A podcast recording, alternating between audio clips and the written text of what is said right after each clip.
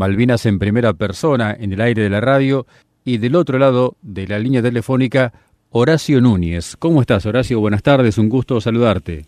Buenas tardes, ¿cómo te va? Queriendo conocer tu historia, queriendo conocer tu participación en Malvinas, sabemos que por aquel entonces integrabas una agrupación especial, pero nos gustaría que nos cuentes tu historia. Horacio, vos eras cuadro de la Armada.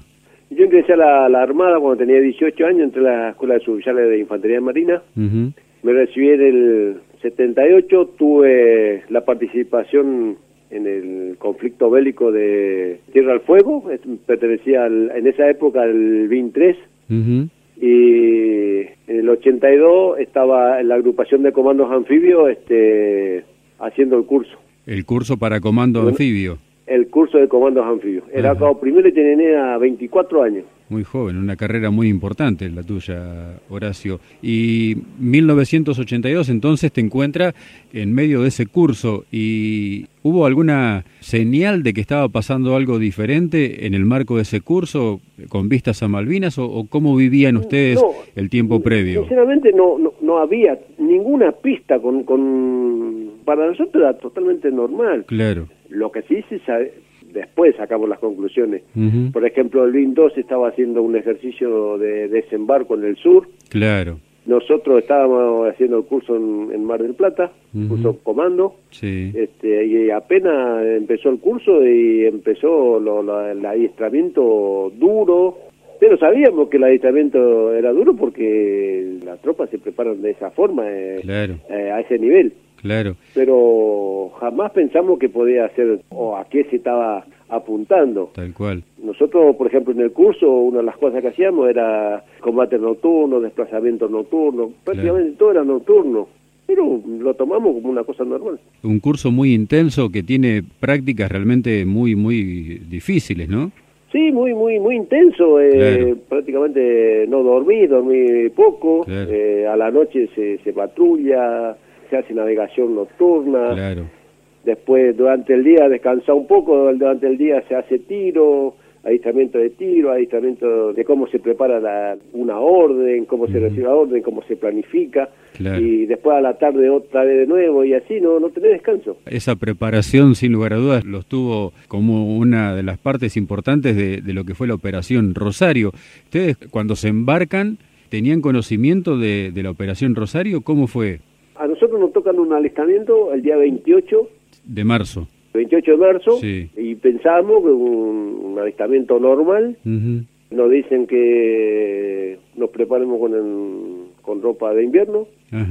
Estamos en Mar del Plata, eh, o sea, no calor, pero veníamos del verano. Sí, sí. Y teníamos que preparar todo de ropa de invierno, elegir armamento y retirar munición. Esa, el retirar munición era lo que nos llamó la atención, porque los ejercicios siempre se hacen sin, sin munición, salvo que sea tiro, pero ahí en el cuartel, no, nunca. Claro.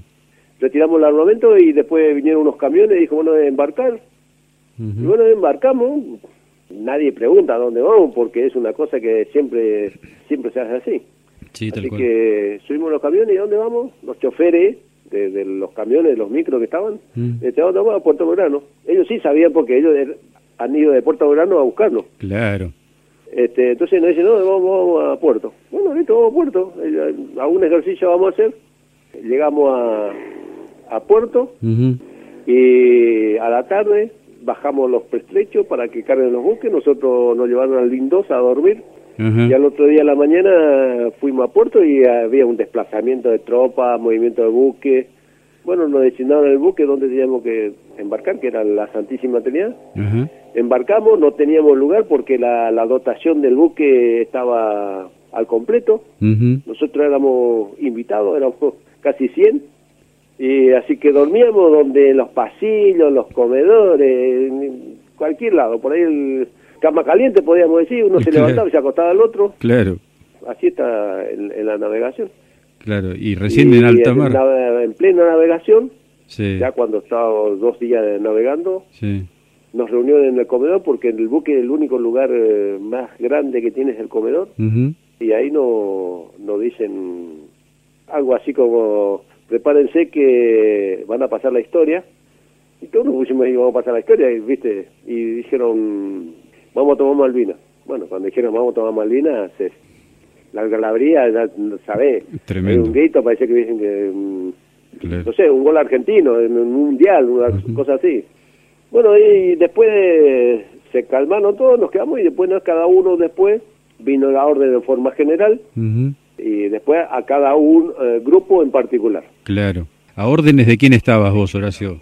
De forma general estábamos a cargo del capitán Giachino Sí. y después, como la patrulla se dividió, estuve a cargo del capitán Arias. El pelotón tuyo estaba a cargo del capitán Arias, o sea, no fue el que llegó directo a la casa del gobernador, sino el que dio el rodeo, digamos. Nosotros fuimos al, al cuartel de los marines. Claro. ¿Cómo fue la aproximación a las islas con el Santísima Trinidad? Primero, no nos damos cuenta, porque uno en la navegación, uno está dentro de un buque y no, no ve nada, pero en los movimientos, tuvimos que sortear una, un temporal, Sí. los botes que teníamos en- amarrados en cubiertas, algunos buques se desprendieron, se Ujú. perdió combustible. Bueno, una vez que se pasó la tormenta, lo- los volvimos a acomodar, recuperamos lo- el combustible que se perdió, acondicionamos los motores, pusimos en marcha los motores, de la- los motores de, ¿cómo es? de, lo- de las lanchas, Sí, sí. para no tener sorpresa cuando uno produce el desembarco. Igual se tiene, porque el material Sí, no sí. siempre funciona al 100%. Tal cual. Desembarcan. ¿Y cómo fueron los desplazamientos del pelotón tuyo, Horacio, en- ya en Malvinas? Nosotros desembarcamos a las 9 de la noche del primero de abril, Sí. nos desplazamos durante toda la noche a través de una brújula, porque en esa época no había de equipo satelital, así Claro, que claro. con, con brújula, La navegación nocturna. caminando, ¿eh? navegación sí. nocturna le hicimos nosotros cuando Sí, uno se desplaza en el terreno a través de, de- con la brújula, Sí. por, más que por otra cosa. Sí, sí, tal cual. Llegamos a la mitad del camino, ahí nos dividimos, el capitán Giachino con su grupo fue a la casa del gobernador y nosotros nos desplazamos para el cuartel de los marines. ¿Encontraron resistencia ahí en el cuartel de los marines? En el cuartel de los marines eh, habrán quedado tres, cuatro que eran lo que por custodio o algo así, Ujú. que lo único que hicieron hicieron un, un par de disparos, no sé si al aire o tiraron, pero nosotros no tuvimos heridos, simplemente escuchamos los disparos Ajá. y después cuando ya tomamos, vamos a decir, el cuartel, Sí. vimos algunas mochilas, cascos, algunas cosas que se ve que en la huida dejaron tirados. Ah, ellos huyeron, no, no, no los tomaron prisioneros ustedes. No, no, no, no, cuando se, se vieron rodeados Claro. huyeron y por eso cuando hicieron unos disparos seguramente era para, Claro. para cubrir la retirada que Claro. estaban haciendo. Claro, seguramente. Después, ¿cómo sigue? ¿Queda algún grupo de ustedes ahí en el cuartel? ¿El resto se desplaza hacia Puerto Eh, Argentino? Nosotros ahí bajamos la bandera inglesa, Sí. izamos la nuestra, Sí. se hizo una, un- una formación y cuando estábamos en eso veíamos el- los tiros, la, la munición trasante que se están combatiendo en la casa del gobernador. Sí. Y ahí decidió el comandante ir al apoyo a lo, a lo que estaban combatiendo. Y ahí nos, nos desplazamos a, a la casa del gobernador. En el camino tomamos dos prisioneros y después llegando a la casa del gobernador, siempre el- en la punta de infantería eh, iba Batista. Batista es el que levanta la mano a los ingleses Sí, en la foto. sí, sí. Ese Batista. Estaba Batista, yo, llegando como punta de infantería a la casa del gobernador. Batista me dice, porque Batista era más antiguo que yo, me dice, vos andate por acá y yo me voy por acá. Y ahí nos dividimos. Él se fue por la parte de atrás y yo me fui por delante de la casa del gobernador. Sí. Y el mayor, la mayor resistencia era en la parte de atrás. Ahí estaba el, el mayor enfrentamiento, vamos a decir. Claro, que ahí es donde cae Giachino. Ahí donde cae Giachino, Urbina, que fue Sí. herido, le era un enfermero, Sí, sí. y García Quiroga, que era el buzo táctico, un traductor. Sí, Urbina lo entrevistamos hace poquito tiempo atrás. ¿Te contó lo del ganso? Sí, sí, contó todo, sí. ¿Lo viste? Sí, sí, veíamos el ganso cuando grita, bueno, que el- nosotros que sabemos del campo eh, sabemos cómo, cómo son los gansos. Claro. Pero nunca nos imaginamos que en la casa del gobernador iba a haber gansos, y muchos gansos, no, muchos gansos, Sí, era sí, como, sí. como una granja. Sí, sí, sí, sí, sí.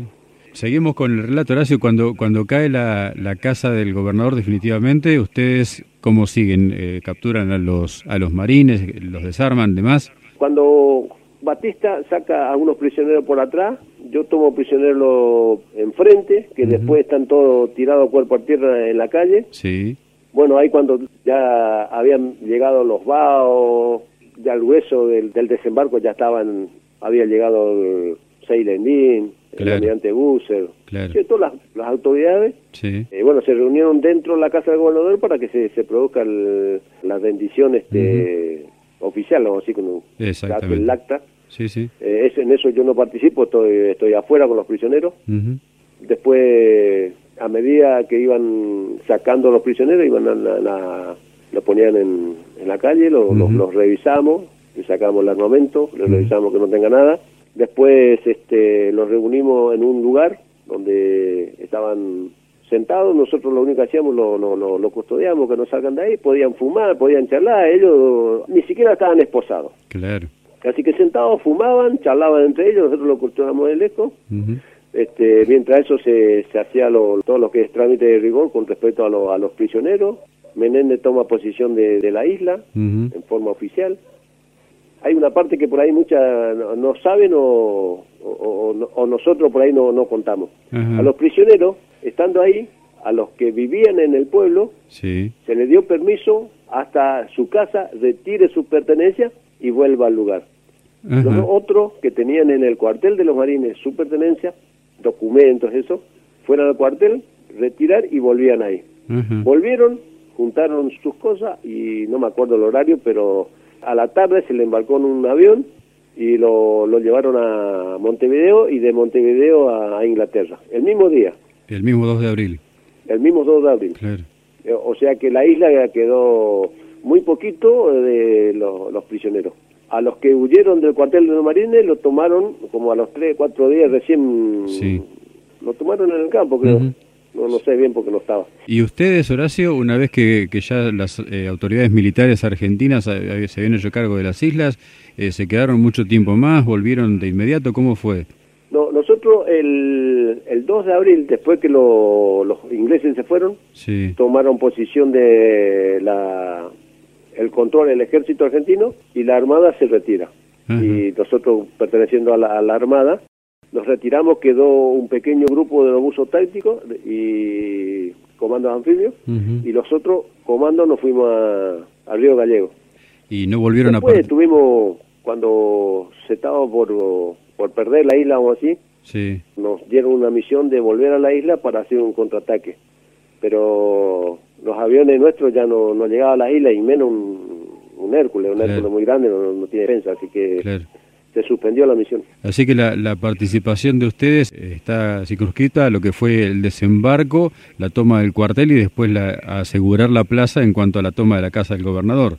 Sí, nosotros hicimos ese trabajo, vamos a decirle un trabajo, porque la verdad es un trabajo de recuperar, poner en condiciones, cuando llegaron las autoridades en avión, porque se había despejado la pista. Claro. Llegaron las autoridades en un vuelo, no, no, no recuerdo el horario, una 10 de la mañana por ahí. Sí, sí. Se hicieron cargo y nosotros nos retiramos. Y esa era la, la, la, misión nuestra desde un principio. Sí, sí, sí, tal cual. Ir, recuperar, una vez recuperado, entregarlo el poder al, al ejército argentino, que el ejército argentino se hace cargo y nosotros nos replegamos. La foto de, de Batista es por ahí la foto más conocida, pero hay una foto tuya también con el rostro enmascarado ahí que también ha recorrido muchas páginas, ¿no? Y después no, a nosotros nos contaron que el servicio de inteligencia de, Gran Bretaña, cuando los soldados nuestros se rindieron, nos buscaban para, para ponernos en primera plana. Claro. Bueno, no, no nos encontraron si estábamos en gallego. ¿Cómo fue la foto esa tuya, Horacio? Los prisioneros estaban cuerpo a tierra y yo los tenía en custodia yo veo a, Rafael, Rafael me sacó la foto, yo lo veía a Rafael que se venía, venía sacando fotos de distintos lugares. Sí. Yo cuando veo que me va a tomar a mí, yo agarro, me voy, le voy esquivando porque no, no quería salir en la foto. Sí. Una forma de ser así. Sí, sí. Y parece que se dio cuenta que cada vez que él lo enfocaba para donde estaba yo, yo le salía, salía del foco.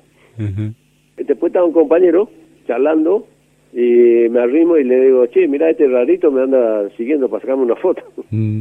Pero yo estaba de espalda y los compañeros míos me dicen, ¿qué? ¿Quién tal? Mostrame. Entonces yo agarro, me doy vuelta y, estaba Rafael eh, esperándome. Claro. Y por eso la sonrisa que tengo ahí, porque estaba como, era como ya era un, relax después de, la tensión que, tuvimos. Por supuesto. Y cuando termina la, la guerra, eh, Horacio, ¿cómo sigue tu historia en la fuerza? ¿Volvieron a dónde ustedes?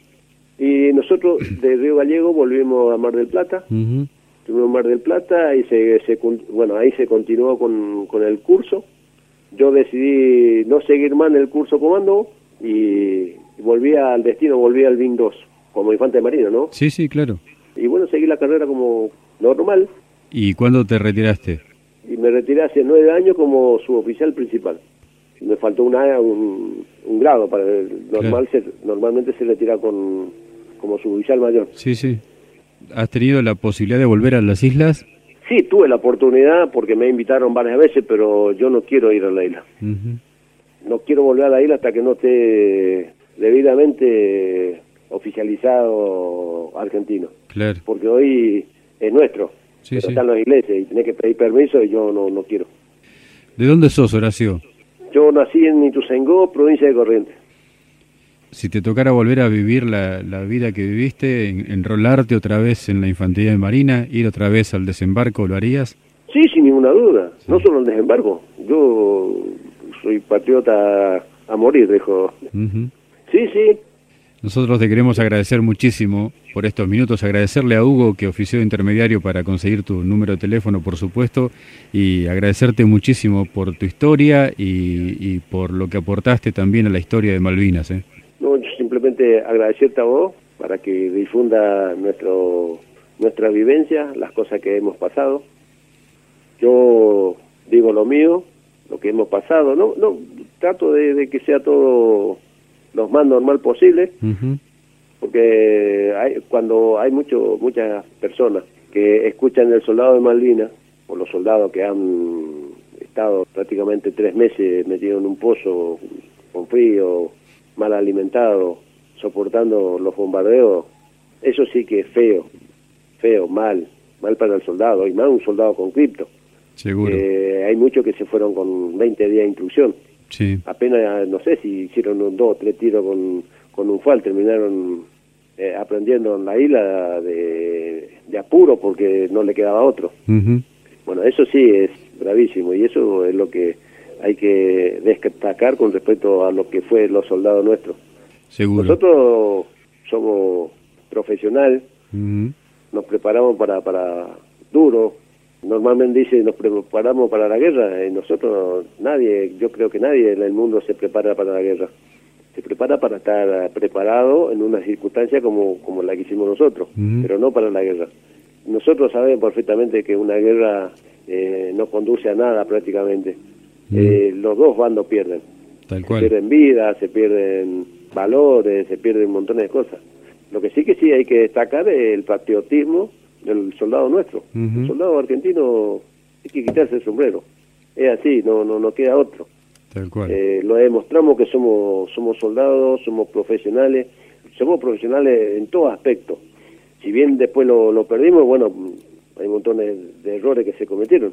Pero nosotros, por ejemplo, eh, el operativo que nosotros montamos con la recuperación del 2 de abril, sin ningún herido, sin ninguna baja enemiga, eso en el mundo no hubo, es único, nosotros. Es único. Después lo que hicieron los, los, pilotos.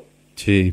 Increíble, o sea que nosotros somos profesionales, no por ahí no, no tenemos los medios, pero después la capacidad de, individual del soldado argentino es increíble. Sin lugar a ningún tipo de dudas.